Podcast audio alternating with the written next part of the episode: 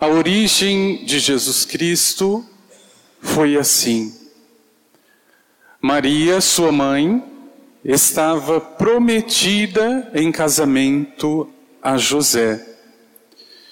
E antes de viverem juntos, ela ficou grávida pela ação do Espírito Santo. Meu irmão e minha irmã, talvez na sua época esta notícia ou este anúncio causasse um certo desconforto, mas não deixa de ser para nós, de alguma forma, como também para aquela época, um fato corriqueiro. Uma jovem engravidar de uma situação onde ela já estava prometida, inclusive, em casamento. Para quem olhasse de fora e interpretasse esta história, talvez diria: eles pularam etapas? Por que esta jovem de menor que já estava prometida, antecipou as coisas. Por que agora esta gravidez? É muito interessante que a gente coloque um pouco mais de luz sobre esta situação, até para que a gente não entenda de outra forma. Meu irmão e minha irmã, nós estamos falando da gravidez de uma menor. Depois nós estamos falando de uma sociedade onde a mulher era vendida. Literalmente, a mulher era vendida. Quando diz que Maria estava prometida ou comprometida a José, a lei de Israel regia era muito claro. A família que pagasse o dote por aquela jovem era proprietário daquela jovem. Em outras palavras, Maria já era propriedade da família de José. Com os olhos de hoje, talvez isto soe estranho, injusto, qualquer coisa que seja. Hoje a nossa lei caminha ainda é muito injusta, mas é muito difícil entender o que significava uma gravidez naquele contexto. Se ela estivesse livre daquele compromisso, seria uma coisa. A mesma lei que permitia esta compra ou esta troca, é a lei que também punia em casos, por exemplo, de adultério. E para quem está de fora, aquela situação de uma jovem menor, grávida, fora do casamento. A lei era muito clara. E talvez aqui a gente entenda a dimensão e a grandeza da resposta de José, de Maria porque é uma questão de perder o sono. Imaginem que a pena capital para os casos de adultério, aquele que havia pago o dote, no caso de adultério, de traição, ele teria o direito de levar ou de devolver a jovem na porta da casa dos seus pais e ali chamar por direito os lapidadores, as pessoas que apedrejariam aquela adúltera. Então vejam que para o contexto Maria se tratava de uma adúltera, para quem visse a sua gravidez fora do plano de Deus. Por que, que a palavra diz que José, sendo justo, queria abandonar Maria em segredo? Parece uma contradição. Se ele era justo, como abandonar? É porque a mesma lei que previa lapidação, apedrejamento em caso de adultérios, ainda dispunha de uma segunda opção para este caso. José, se não preferisse, e claro que ele não queria isso para o seu amor, se não quisesse o apedrejamento, ele poderia sim fazê-lo em segredo, não o apedrejamento, desculpe. Ele poderia devolver a jovem em segredo. E aí não teria o apedrejamento público, mas levaria de uma mesma forma e também humilhante para a casa dos seus pais. Era esta a segunda opção. E por ela José estava caminhando. Meu irmão minha irmã, antes do sonho, José estava com os planos humanos e talvez fosse o mais coerente. Mas o que nós precisamos ter muito claro é que aquela jovem, para, para o mundo, era uma adúltera para Deus era rainha. Só quando José recebe isso através de um sonho é que ele consegue entender. A história não acabou. Quem completa a história de Maria, quem dá sentido a ela é o Espírito Santo. Por isso que diz Mateus ao narrar: Maria ficou grávida pela ação do Espírito Santo. Ou seja, não se trata de adultério, se trata de profecia, se trata de Isaías que já havia tantos séculos dito: é uma virgem, ela é quem conceberá. Veja como Deus é capaz de mudar aquilo que era o fim de uma criatura, no começo de uma salvação. E aqui ele vai atrás de todos aqueles que têm o Espírito Santo. Porque não pensemos que para José tenha sido fácil, ao contrário. Eu imagino as noites em claro que passou esse homem para entender o que aconteceu com aquela mulher dos meus sonhos. Eu não posso entregá-la à morte mas eu também não posso aceitar o adultério. E é Deus que vai ao socorro da aflição. Não tenha medo, José. Maria concebeu pelo Espírito. Venha, José, você faz parte, você dará o nome a Ele, porque é Jesus que vai salvar o seu povo. Meu irmão e minha irmã, nenhuma história está completa sem o Espírito Santo. Vejam como Deus percorre o coração para encontrar pessoas plenas, cheias, ou pelo menos abertas ao Espírito Santo. Sem o Espírito Santo, a história de Maria é incompreensível, de José muito menos.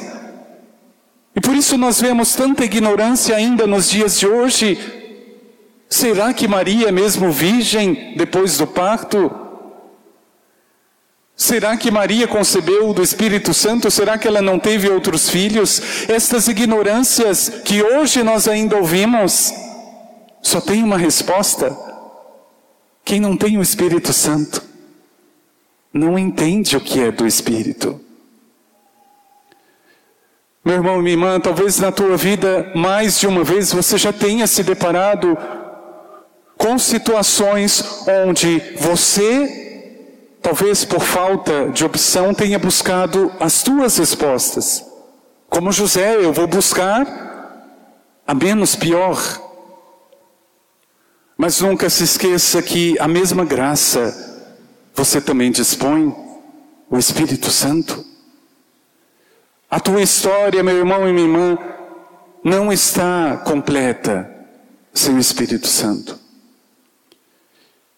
E é uma pena que nós entendamos isso e peçamos tão pouco. Porque eu tenho certeza que se nesse tempo tão especial você tivesse a coragem, a humildade, o desejo de pedir, venha Espírito, me ajude como as coisas seriam diferentes. A origem de Jesus Cristo foi assim. Maria, sua mãe, estava prometida em casamento a José. E antes de viverem juntos, ela ficou grávida pelo Espírito Santo. Meu irmão e minha irmã, encontrar um coração dócil, encontrar pessoas que queiram e busquem o Espírito Santo. Para tantas respostas que o mundo ainda procura, somos nós, cristãos, os primeiros que não por mérito pessoal, mas por docilidade, por desejo e por sede do Espírito, diríamos a este mundo: é assim, é desejo do Senhor, é obra de Deus, não é obra humana. Tem a minha resposta, sim, mas é antes de tudo o Espírito. É pedir no coração para que Deus seja aquele que nasce aquele plano que vem do alto. Na primeira leitura, nós vemos um exemplo terrível de alguém fechado e indócil. Acás, como rei de Israel. O profeta Isaías já havia pedido: Olha, peça a Deus um sinal de que com certeza é a Ele que você tem que buscar, peça para que Ele te revele. Mas Acas estava tão fechado, tão longe, que ele preferia que a sua descendência não fosse mais a descendência de Davi, e aí ele começa a oferecer o próprio filho em sacrifício para os ídolos. E aí Samuel, perdão, Isaías vai dizer em nome de Deus: Vocês acham pouco cansar os homens e querem cansar a Deus também?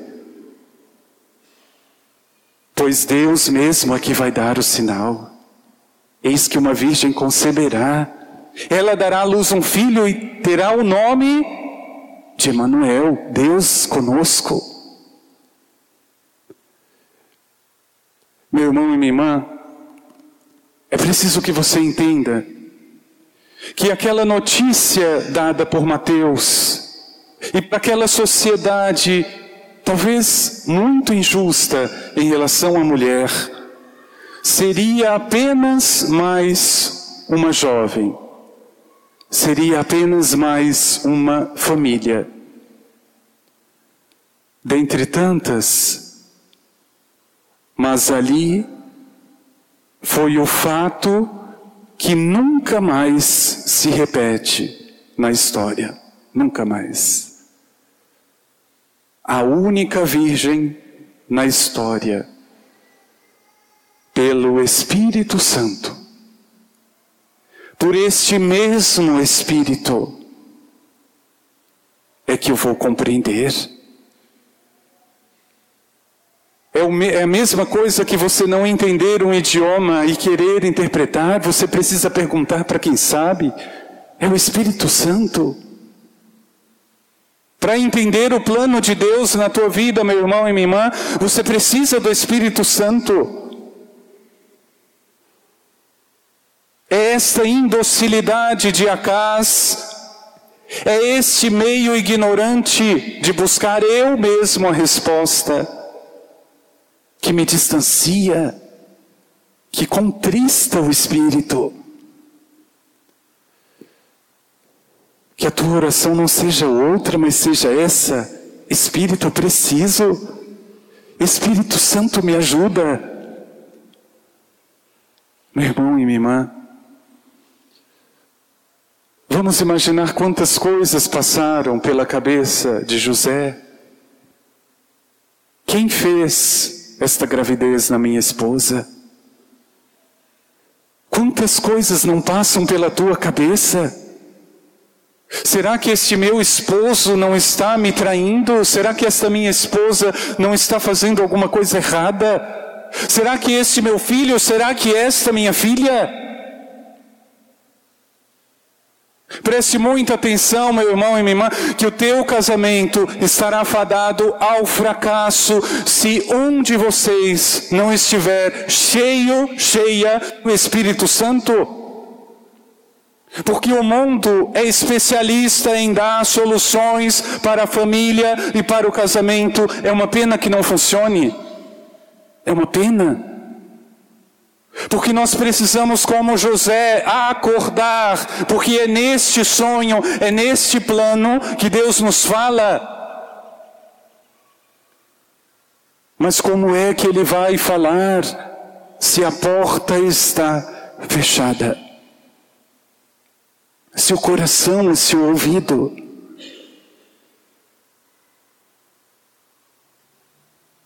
É pedir a força de Deus antes de qualquer decisão.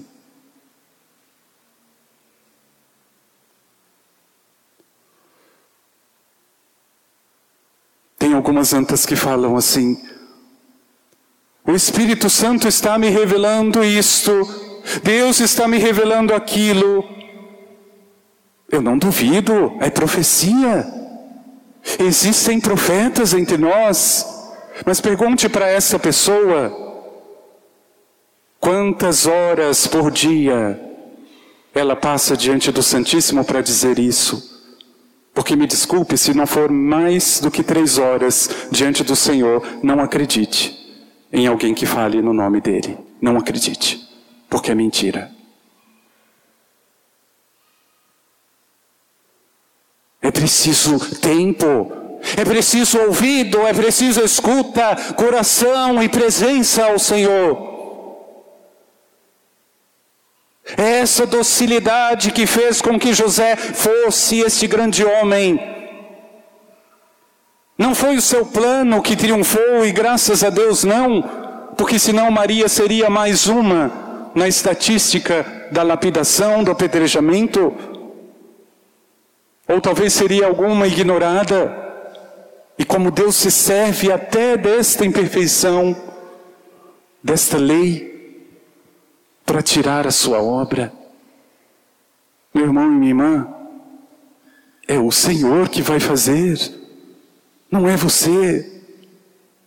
O máximo que você pode é dizer: Senhor, eu aceito, eu quero, faça. Não faça eu, não faça o mundo, esta minha família é obra tua. Salva, Senhor. Salva pelo teu Espírito.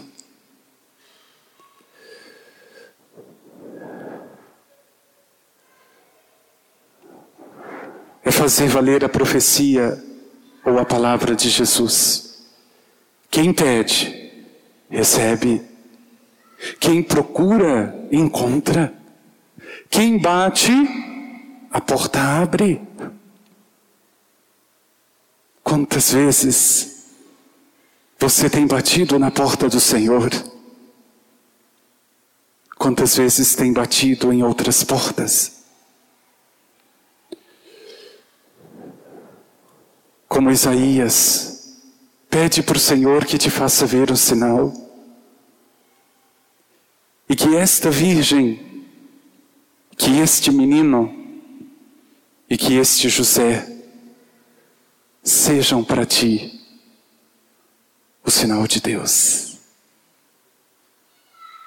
O sinal de Deus.